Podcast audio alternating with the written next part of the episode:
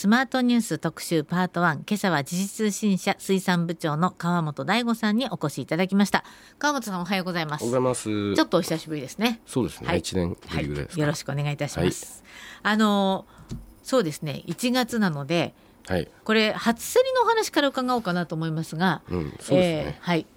えし豊洲市場は1月5日から5日と毎年決まってるんですよね。毎年決まってるんですよね。はい。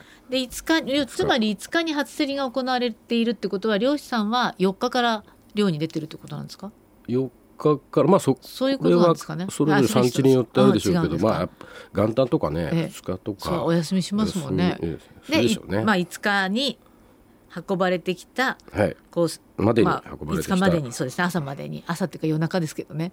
うんそうですね、はい、あのものでこう初競り行われるんですが毎年話題になるのがマグロの初競りなんですけれども。はい、一番はい。マグロのそうですよね。いくらかっていう、はい。はい。これ今年は4年ぶりに1億超え超えだったんでしょ？そうですね。ちょっとコロナでええ。やはり少し自粛ムードがありましたんで、あーそうかそうか。はいはい。えー去年一昨年とその前の年もそうかな、はい。あのまあ何億円といううレベルではなく、ええ。少しまあ寿司寿司三昧さんもはい。少しまああのちょっと遠慮気味で。ずーっと,、えーということで。あのコロナ前なんかはもう寿司三昧のなんなんなんていうところか忘れちゃいましたけどあ清村さんあの社長が清村さん。社社長さんが、はいええ。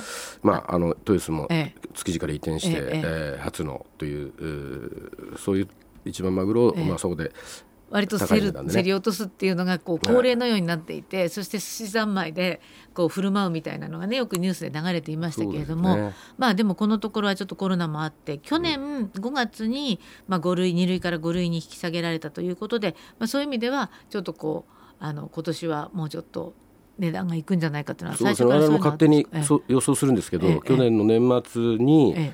あちょっとこれまでとは年明けの初競り違うぞと、うん。あのかなり飲食店もね、規制もなくなったし、あのインバウンドも相当築地もそうですけど、はいはい。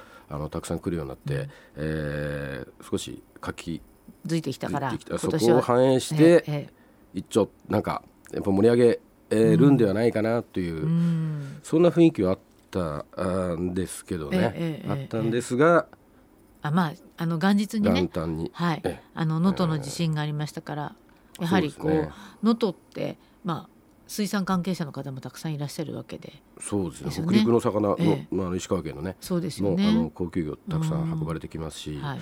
まあ、あーマグロは、すえー、と初競りのマグロとかっていうのはあのないほとんどないように思いますけど、うん。まあでもね水産業にあのとあのやってる方がたくさんいらっしゃるということで、あの犠牲者に黙祷が捧げられて始まった初そう競りだったと。ですね。そのあたりはあの場内かし市場の関係者も、うんうん。えー配慮しながら、ええ。ただまあ初競りは初競りで、え。えーそれなりに、えーマグロの、はいきちっと評価を、はい。大間のマグロのあ一番大間のマグロでしたけど、はい。それなりに高値がついて、ええ。えー4年ぶりに1億円を超えたと。すごいですね。こういうことね。これが238キロ、はい。すごいですね。大のきいですよね、はい、あの青森県大間産の黒マグロ。はいまあ、これマグロって大きすぎてもねええ。300とか300キロとかそれ以上になるとまたダメなんですか？ねあのいろいろあるらしいですよ筋が昨日ちょうど今年チャレンジしたいこと何ですかっていう質問をあのリスナーの方にしてるんですけど、えっと60キロのマグロを釣った人が友達でいるから自分もそれにチャレンジしたい。60キロっていうとまああのまあその辺で千葉だったかな？東京だったかな？なんか本マグロですかね。どうなんでしょうね、うんそう。でもそこから考えたら200えそれでも持ち上げられるのかしらと思ってましたけど238キロっていうとすごいなと思いますが、はい。そんなにじゃあすごく大きい方ではないってことなんですいかやまあ大きい一番美方味しい、ですけど、うんまああの大きければいいってもんじゃないってことを言ってからね、うん、300キロ超えちゃうとちょっと行き過ぎと、うんあまり大きすぎるちょうどいいい238キロでこれが1億1424万。1キロがそうするとキロあたりでうん。競りますので、ええ。48万円1キロあたり48万円でってことですね。そうか、はい。普通だとどのぐらいなんですか？まあよくてもいあのキロあたり1万円まあ2万円だ言ったら相当な。あーまあ時期にもよりますけど。でもこれはあくまで一番マグロだからご祝儀っていうことなんですか？あもちろんそうです。あのーまあ2番二二番もキロ30万円という、えーうん。結構高いあ競り値がついたんですけど、えやっぱり一番マグロはあのーメディアに取り上げられますし、ええ目立つじゃないですか。ええええでそこはやっぱり、えー、3年連続で、えー、小野寺グループ。で山行があ競りに参加して、えー落札したということです仲ね。卸業者の山行雪はい。これ有名なとこなんでしょ？はい、マグロのはい。もう、おあれですね。こことえーお寿司屋さんでまた有名な銀座小野寺。なはい、小野寺グループ、まああの何店舗も経営してますんで、うーん。そのグループはい。で、えー山行仲卸さんに、え。えーち注文入れたというか、ええ。あー買ってくれと。あいうことで。あそういうことなんですか？中卸さんは自分の判断えでいいくらってやってもその後売らなきゃいけないんですから、あの自分自分のお店がお店というのはあくまでも卸業、卸業えじゃないですか？あのだから小野寺グループさんが山行さんにこうあの初値いくらでいいからやってねっていうようなことが。そうですね。一番マグロまああゲットしてくれと。へえ。どうする？いくらまでにいくらまでならいい？ということですよね。へでこれ競いやってそして山行その仲卸業者の社長ははい。選んだ決め手が鮮度感と発色の良さ。はい。へまあこれは後の感想というかええ。いろいろええ。他のものがじゃあ全てマグロが、あのダメだったかっていうわけじゃないと思うし。全部いいんだけどその中で特別にいいに、っていうことなんでしょうね。ええメーカーもうん。238キロっていうのも、へえー。えでもちょうど高い。200キロクラスで一番良かったっては話してるってことはやっぱり200キロぐらいで探してちょっるってことと超えるっなんですかね。ていう方がいい。とその時判断したんですよね。あの必ずしも例えば190、ええ。200に満たないのと200超えたのと200超えれ超えた方が明らかにいいってわけじゃないから、うん。同じように見えれば。その辺はこういろいろ見ながら、そうですよね。目利きなんでしょうけども、はいあこれは去年の12月31日に水揚げされた。はい、あのーそうですね。もう大間私も12月中旬にええ去年行ってきたんですけど、ええその時は全然取れてなくて、あそうなんですか。はい、毎年でもまあ一週間とかそれぐらいはあのほほなんていうか保存できるんですよ。これは初競りに合わせて。マグロ船ってあのマグロ釣るじゃないですか、はい。そうするとその場で今もう瞬間冷凍なんですか？いや冷凍はさせないですよ。なあこの辺は生生で持ってくるんだ、あの氷詰めしたり、うん。そのあ氷の生き締め処理をしたり、はいはいはいはいええで、えーちゃんと初競りに合わせて。あそうなんだ、うん。じゃだからあ初競りが1月5日だと大体皆さんこの年末ぐらいに水揚げするんですかね？29日あたりからもう初競り用になりあますね。そうなんですか、はい、そこもったいないんですよね。いいマグロが取れたら。大間のマグロってものすごい有名じゃないですか、はでやっぱりこう違うんですか？違うあのーなんていうかな。これ港でしょ？マグロそのものって、え大きなマグロを、ええ。っとな何本かその場でしょわからないじゃないですか、だからあの最終的に大間が絶対いいっていうふうにあのその根拠は何って言われた時にまあすごい何十年もあ築地時代から、ええ。あの手当その鮮度処理鮮度の鮮度を維持するための人人が手をかける、ええかけて、ええ。あのいい状態でうん流通させる築地市場に運ぶっていうのがまずい一点ありますよね。あ。ーまあそれ以前に津軽海峡には冬場に、ええあの餌が豊富でいろいろあの身が締まって、うん。えー脂が乗っていい。いいマグロが取れるっていうのはずっと泳いでると、はい。はい。でそのあたりをちょうど取ると大間。はい、で大間だけじゃなくていろんなあの、ね。他の地区も北海道の私遠いとかもありますからね。結構築地は行きますけどこうまあ大間だけじゃなくていろんなところがあって美味しい美味しいよとおっしゃる、うん。あのマグロ屋さん多いけれども、はい。あのこれ同じマグロが泳いでるわけじゃないですか、はい。だけど大間で取れると大間さんになるしそうじゃないところだと違うところになっちゃったりするわけでしょ。そうですね。でも個体差もあるんでマグロって、うん。なんかサンマとかとちょっと違いますよね。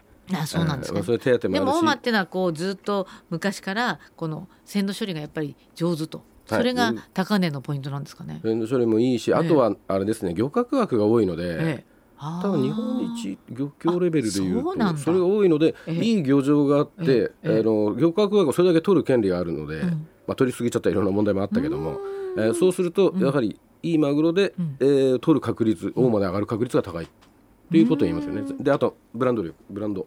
ブランド力。同じマグロだったら他の名前言われてええ。も、なんかよくこうどっか行っても大間のが入りましたってね。そうすると高そうだなと思ってね。あるんですけどね。まあなんとなく大間。大間って。になっちゃうかもしれないですよね。その近くだとね、はい。ああそういうこともあるんですね、はい。でもこの間日曜日かな川本さんが配信した記事、はいマグロの血合いは抗酸化物質が豊富で体に良いと、それそれそうですね。うん、やっぱりマグロの血合いがいいと。はい、あのいやいやこれびっくりしましたけどね。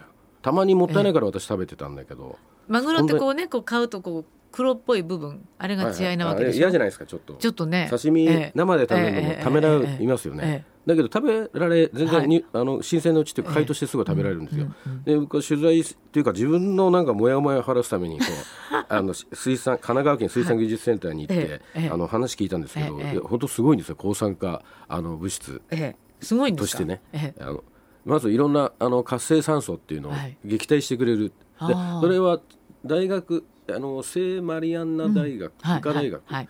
えー、ともうひあの一つの組織3社で、ええ。あの臨床試験をやったんだけどもだからちょっと信憑性があるじゃないですか、ええ。一一つの組織だけで割と取材してて自慢話されると 本当かいなって他聞かなきゃいけないなっていう二度手間になる、頭に浮かぶんだけど、あの医科大学も入ってるし、ええ他の組織もう一組織入ってるんで、あこれはまだ言ってそんな下手なこと言わないだろうという、ええ信憑性も高いなと思って、ちゃんとデデータも見せてもらって、あそうかと。抗酸化よくね抗酸化作用が大事とか書いてありますもんね、うん、だからまあ当然病気になった場合にはええ。その薬、うん。ええ専用の薬をええ飲むのがに越したことはないんだけど、ええ。その病気以前ですね、ええちょっと血圧高いとか、はい。高めだとか、ええ。なんか調子悪いなっていう時に、ええ。あのこれをやっぱり食べてると蓄積されるんですね赤身よりもな何倍も蓄積されるんですね。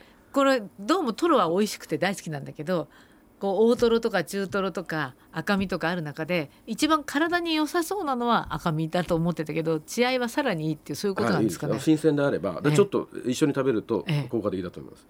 血合いばっかり食べる当然食べろという話じゃなくて、え血合いばっかりちょっと寂しいですもんね。物質名をちゃんとセレノネインって言うんですけどね、えそういうセレノネインが豊富です。のセレノネインがあの赤身の、ええ。血合いっていうのは赤身の100倍ぐらい含む含まれてる。そんなに、はい。はあじゃあちょっとこう一緒に食べるとはい、いいなと。成人病とかいろんなものの万病のもとをえ撃退してくれる、そしてストレス。ストレスが出ると、ええ。あの活性酸素っていうのが出るらしいんですけどね、それも直接やっつけてくれるんで、ストレスストレスの原因はダメですよ。人間とかいろんなもの環境があるから。だけどストレスをああの感じた人が必ず活性酸素が分なんていうか発生するんで、ええ。それをやっつけてくれてるから効果があるので、えー、となんて同じストレスを抱えてる人でも血合いを食べてると、ええあんまりなんていうか残さないというか。へえちょっとじゃあ考え方が変わりました、私もずっと血合いを食べてはたからかなというふうに人から言われましたよ。あ。そうですか。血合い食べてるんで、へえその効果もあるのかなと。はい。はい。というね、えー今日は時事通信社水産部長川本大吾さんをお迎えしています、えーパート2でもお話伺いますのでパート2もよろしくお願いいたします。よろしくお願いします。ありがとうございました続いてはスマートニュース特集パート2今朝は時事通信社水産部長の川本大吾さんをお迎えしてお話を伺っております後半もどうぞよろしくお願いいたしますよろしくお願いします。あの初めて川本さんのお話を聞いているリスナーさんもいらっしゃると思うんですが川本さんあの時事通信社に入社して割合すぐに水産部割合すぐですね。割合すぐですよね。すぐですねあのそういきなりい91きなりい。きなり一番最初から水産部でしたっけ？はい。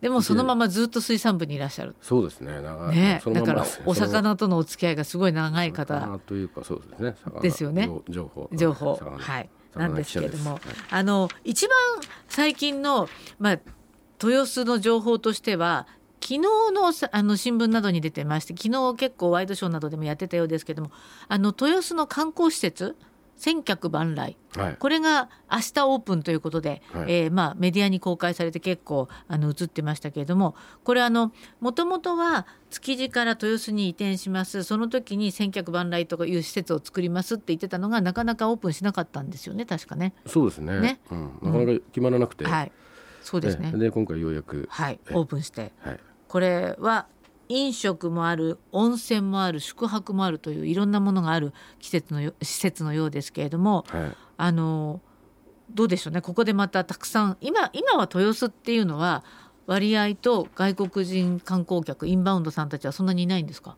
あのすお寿司屋さんとか、ええ。あとエリア決まってますんで、えあのかつての築地市場のようにはいかないので、ええ。あの来られる方もちょっと少ないですよね。ああ。うん。場外からなだれ込むななだれ込むって言い方あるんだけど、そのままこう場内へっていう、あの感じではないんですね。そういうなんていうか楽しみ方できないので、えんー、豊洲の場合にはね。あの、うん。ビルになってますんで。まさにこの千客万来という施設もライバルは築地であるとなぜならあの旧築地市場って私あの時折行きますけれどもすごい賑わってんですよね。そうすごいですね。あの外国、ねそう外国人観光客がうん観光バスで乗りつけて、はいあれ一説には時差であの眠れなかった人たちが朝の築地はすごい得意だってと確かにそうですよね。あーいう面もあるのか。ただあの、う今結局早朝やってるとこって、うん。朝早くやってるとこっていろんな観光地少ないですよね。だから時差ボケで起きちゃってもあそこ行かれますもんね、はい、よく集まって、あと食べ歩きがやっぱりなんか見てると楽しそうですね。なんでしょうね。ええ。うん、なかなかなかなかこう自分の、まあ、いろんな国の人たちがいるけれども、まあ、日本のものが多いからなんか、ね、そういう意味でもいろいろ楽しいんでしょうね。そうですね。ちょこちょこ、おまあ、シェアしながら、うん。まあ、安くという,、うーまあ、そういう利点がありますよね。こだからますごい豊洲とは違いますよね。にぎわいようですもんね。はい。豊洲とは違う。あ、はい、大前にぎえまああのでも豊洲はそれなりにそええ。の千客万来は、えあの別の、えーえね、これまた日本人か、私なんかはすごい行きたいと思ってますしはい、でも豊洲も別に私が行っても魚買えるんですよね。魚を買え、買えないですね。買えないの？あの卸売りが原則なので、ええ、だからお店ややってらっしゃいます？やってない。飲食店とか。やってないですよ。はい。ええ、というと基本は買えない。卸売りが原則でもこの千客万来施設に行くと売ってるとこあるんでしょうね。はい、そういう物販もあると思いますよ、私ちょっと中身は見てないけど、ええええええ。あーまあ、物があの食べられるし買えるし、ええ。ー温泉も入って宿泊もできると、もう本当に一日遊べるよっていうところなんですよね。あと思いますよね。あのまあこういうニュース見るとこうちょっといいなと思うんですけれども、まあ水産をにまつわる話っていうのは結構深刻な話題が今ねとても多くて、はい。例えばあの福島第一原発の処理水、はい。まあこれの海洋放出というのがまあ去年始まって、うん。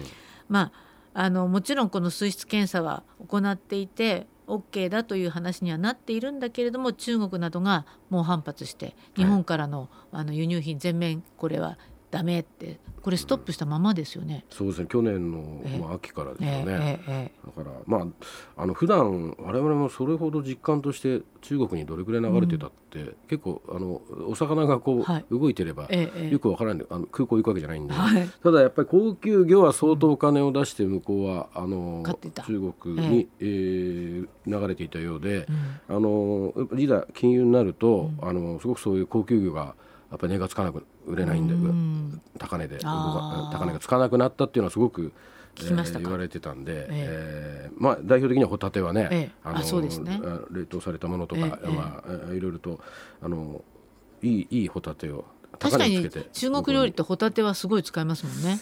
なんかそうあまりでもなんか乾燥ホタテとか乾燥アワビとかあすごい高いのがあったり。日本で取れたホタテを向こうに持ってって乾燥して、ん。あの乾燥ホタテを出汁に使ったりしますよね。だしあのいろんな使い方があるらしいですけど、ね。うん。ね。まあ、それもなんかあのあんまり馴染みがないんで、えなんでその高くねそうですね。でもあの日本産水産物の輸出額って中国と香港で全体の4割以上ということなのでそういう意味では日本の水産業に落とす影響っていうのは大変なものですよね。そうですよね、あのまあ、直後はただまあ、で食べらもホタテだから私たち一生懸命買いましょうとか食べましょうっていうキャンペーンもあって結構それはどうなんでしょうね。プラスに働いてるんですかね。うん、あのそういうやはり国、まあ、内需。うん。そこはもうホタテに限らず、ん。まあ私はなんかここれを機にね、ええ。すごいあの考えた方がいいよというふうえにすごく思うんですけど、ええそのそあの外国にえー出して、ええ。えーというのはずっとつこういう、まあ、何かあのアクシデントがあれば、えあの滞っちゃうわけじゃないですか。うん。でやはり日本で取れたものはね食べればいいんですけどね。そんな高い値段で食べなくても、えやはりあの安定して食べていら、あの置けばね流通するわけだし、え一旦流通しなくなっちゃうと、ええ。まああのいろいろ大衆魚の話に、ええ。えええー申しえさせてもらえばあれですけどね、あの全く売られなくなっちゃうんですよね。たくさん取れてても売れない。もともとは流通経路あったはずなのに、はい。要するにこうなんとかなんとなく若い世代からお魚より肉を消費する傾向が強くなってきて、お魚流通しなくなると流通経路そのものがなくなってなかなか国内で流通しなくなってしまうそうですね。流通経路というかもう当たり前のように扱わない、あ当たり前のように扱うもの、まあ、典型的にはサバなんかそうですよね、えノルウェー産をずっとええ美味しいから食べて、ええ。これもますますもう知らん、まあ、ノルウェー産のサバってもう日本でほ日本での消費する、はい。のサバのさ半分以上がもうノルウェー産。産になってるんですけどね。まあ、日本いろんなところでサバ取れますからね、ええええそうですよね。だから気づけ気づけばそれ当たり前になってるんで、うん。あのなかなか元に戻らない。ノルウェーがもう生産中止すれば当然あの国産に目を向け,、向けられますけど、取れ取れ続けてると美味しいものをそのまま美味しいと思ってあとそれ以外のものは知らないんですよ知らされないというか流通されないから。そうなんですね、はい、あの川本さんいろんなこうお魚にまつわる問題を書いた本を最近お出しになって文春新書。あの文藝春秋からですね、うん、文春新書で「美味しいサンマはなぜ消えたのか」というタイトルで、えー、出していらっしゃいますけれどもあの、まあ、日本の食卓がどんどんそういう意味では崩れてきているというお話ですよね。崩れているという見方もできる、ええ、けれどもそれはまあ気づかないしそれは、うん、あのまあ、自由ですからね、はい、いろんなどういうものを食べようが、うん、あとね、どういうものを仕入れようが、えただちょっとまずいんじゃないのって思われるところがやはり、まあ、典型的なのは、うん、イワシってものすごく取れてるけどこれ全然食べてませんよね日本の漁獲高一番はマイワシなんでしょ何十万トンも取れていて。これあの数字がこの本出てましたけど全然他と違うんですよね。はい違うんですよ。だからいかにマイワシが取れているかなんだけれども、うん、私全然そういう意味では私お魚好きなんですよ、はい、なんだけどマイワシ食べてないです。なぜそれはだから届かない。届いてないから、あのー、しかもこれ青魚だからそれこそ新鮮なものじゃないとねって思うから、ね、ただまあ新鮮それなりにあの別に取ってすぐその日しか食べられないわけじゃないし、えええ、あの食べさせてもらえないんですよ。なぜなんだろう？やっぱり流通が。そうそう流通。あのだからまあえっといろいろ話すと、まあ、結局高く売れないじゃないですかあイワシはね骨が取っちゃったりするとコスト高ちょっと上がっちゃったり、はい、その販売価格に高,、ね、高くついちゃいますよね、あそうするとまあ限界で諦めちゃって、他の魚の方がいいやっていうただ並び時計売れるような方がいいじゃないですか。うん、まあ確かにちっちゃいお子さんいらっしゃると骨があると痛いとかそういうのがあるか、骨がない魚がね。そうあの好まれるみたいなそんな傾向もありますからね。うん、イワシをイワシが好きで言って言ってるっていうよりも、うん、今サンマってあの別に小さくて高くてち全然脂なくて、はい、もう売ってるじゃないですか。ええ、で、まあ、食べてみていやこれ全然あの刺身でもそうだし、え、今のサンマだったらイワシの方が全然、まあ、この時期、まあ、この時期も結構美味しいですよ。だから単単に塩焼きしても美味しいのに、うんはい、なんでこれがっていうのはまあその本を書い本を、まあ、書いてる時によりなんかあれですね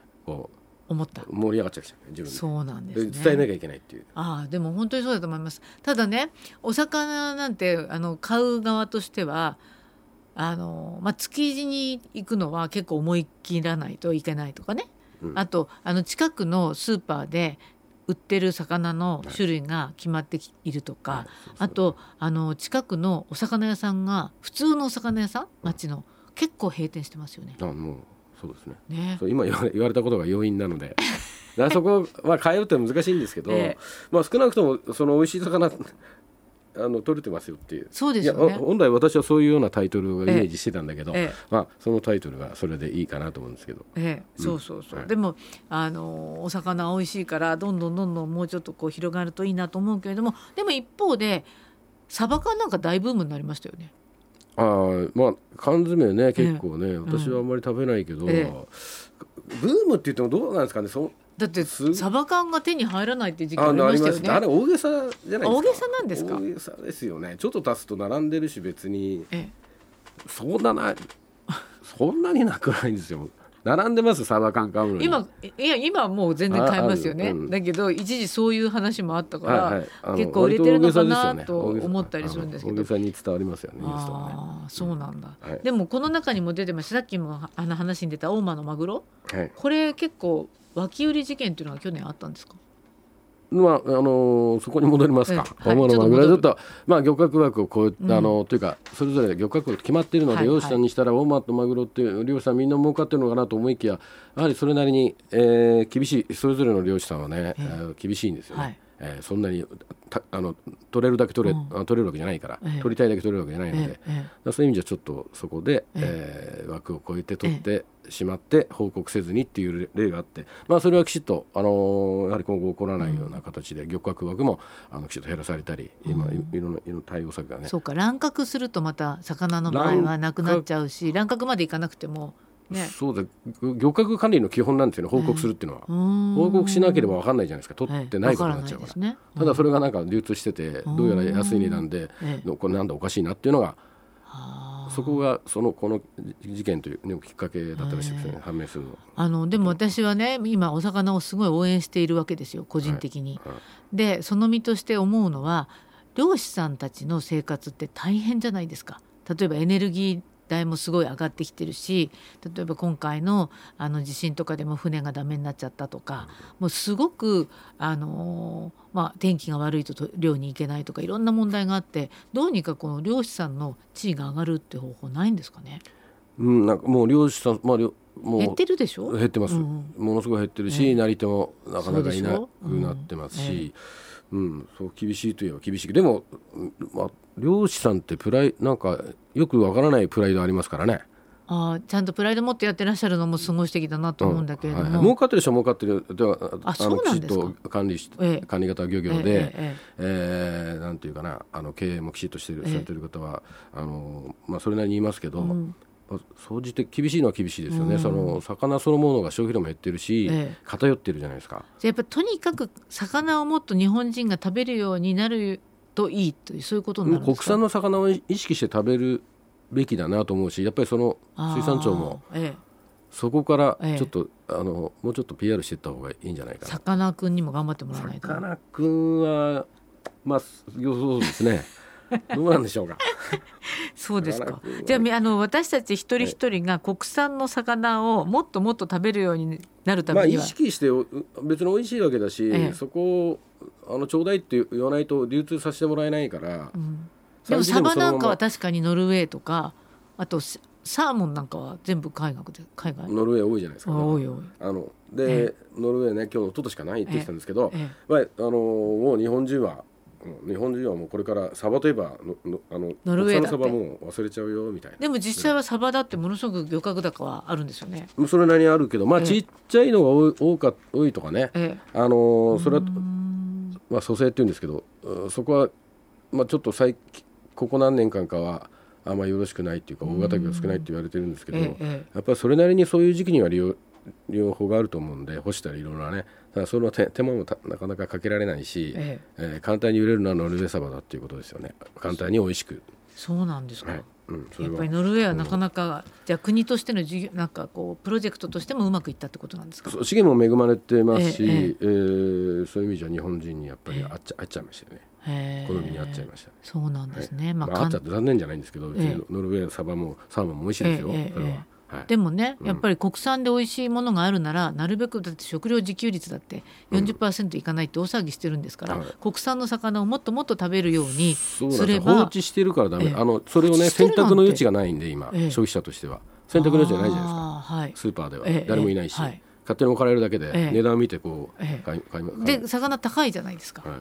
それはそれなりに、高くても美味しければ食べますよね、サンマでもそうだし、うんだけど知らされなければさっきのイワシのように、あと国産のサバのように知らないし、売ってないんだな、ええダメじゃないですかそうですね。この魚のあのいろいろな思いを川本さんが書いた、えー文春新書美味しいサンマはなぜ消えたのかこれプレゼントしてくださるんですね。はいはい、ありがとうございます。三、名様にプレゼントいたしますので、ご希望の方はあの魚の本欲しいと書いて送っていただければと思います。あの川本さんの美味しいサンマはなぜ消えたのか、えーこちらご希望の方は、えー住所氏名電話番号そして番組の感想も書いて s アットマーク jorf ドット co ドット jp s アットマーク jorf ドット co ドット jp までお願いいたします。私もあの読ませていただきました。いろいろな問題抱えてるんだなと思って、あのあのいろんなことを考えさせられたなかなかあの興味深い本だったと思いますので、あのまたぜひお魚のお話はい。しにいらしてください。はぜひよろしくお願いします、はい、また来ます、ね。はい、じゃあ川本さんは